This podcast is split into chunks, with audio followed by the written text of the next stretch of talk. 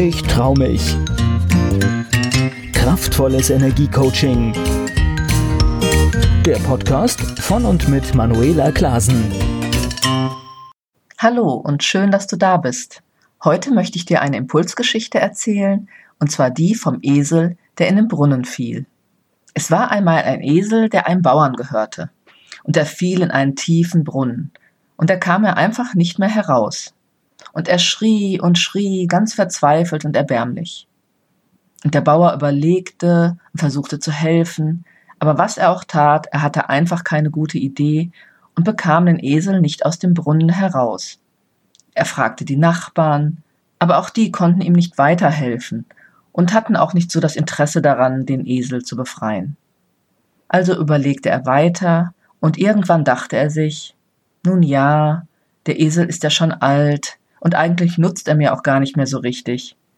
Was soll ich jetzt einen Riesenaufwand betreiben, um ihn zu retten?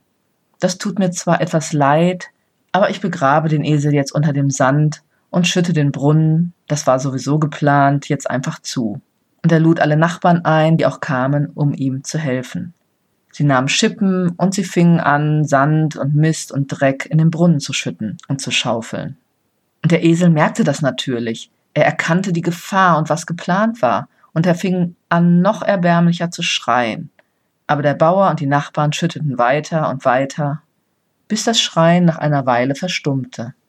Eine ganze Zeit später, der Brunnen war wirklich groß und tief, nachdem die Schreie des Esels schon lange verstummt waren, entschloss sich der Bauer in den Brunnenschacht zu blicken, um zu schauen, wie weit er schon zugeschüttet war.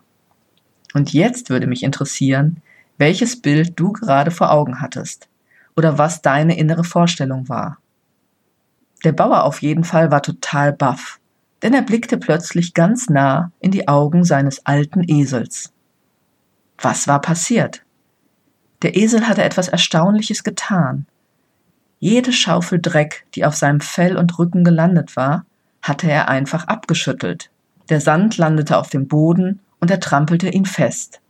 So entstand ein Boden, der ihn Stück für Stück höher brachte, bis er nun aus eigener Kraft über den Brunnenrand in die Freiheit springen konnte. Ich fand das eine interessante Geschichte, die ich auch noch nicht kannte, und vielleicht kennst du sie schon oder auch nicht, aber ich fand die Botschaft hinter der Geschichte wirklich sehr schön. Denn wir bekommen alle mal Dreck auf den Rücken geschüttet. Es passieren unangenehme Dinge in unserem Leben, da sind auf einmal Hindernisse auf unserem Weg, wir machen negative oder auch belastende Erfahrungen. Aber die Frage ist ja immer, was machst du daraus und was machst du damit? Lässt du dich begraben? Wirst du immer stiller oder ziehst dich zurück und sagst, es nützt ja eh nichts, ich schaffe das nicht, was ich mir vorgenommen habe und meine Herzensziele zu erreichen? Und ach, ich bleib lieber klein und sehe zu, dass ich irgendwie durchkomme. Und im Zweifel lasse ich mich sogar begraben, also alle meine Träume und Wünsche von dem Leben, das ich mir vielleicht vorgestellt habe. Oder, und darum geht's immer beim Thema Selbstbestimmung und das eigene Leben zu gestalten, schüttelst du den Dreck ab und überlegst dir, wie kommst du wieder höher, wie kommst du wieder raus aus deinem Tief, aus einer Situation und weiter im Leben.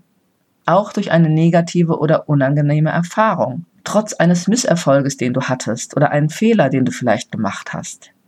Lerne und wachse daran, so wie der Esel, der im Angesicht des drohenden Todes über sich hinauswuchs.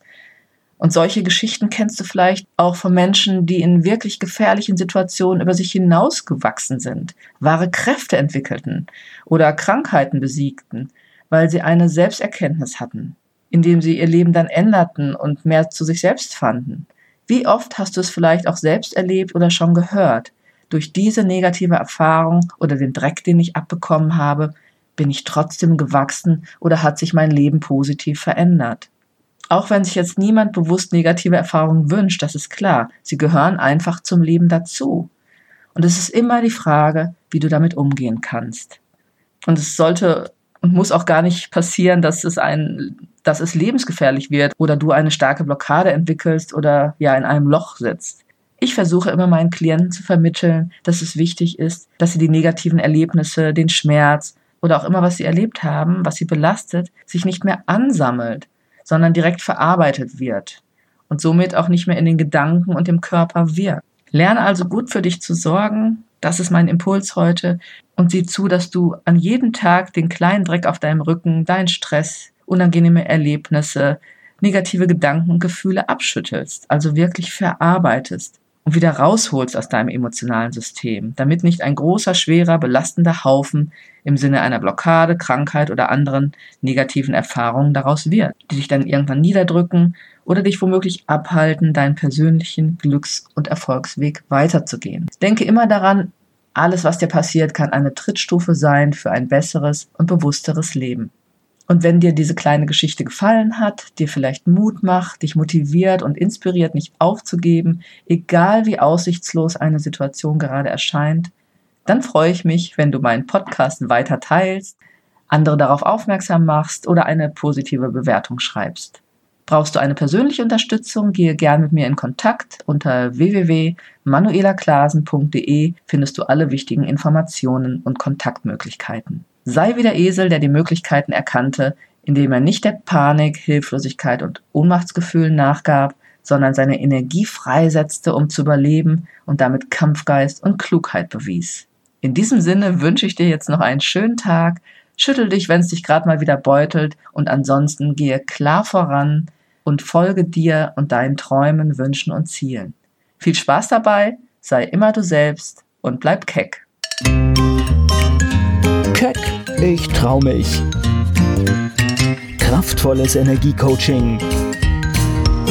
Der Podcast von und mit Manuela Klasen.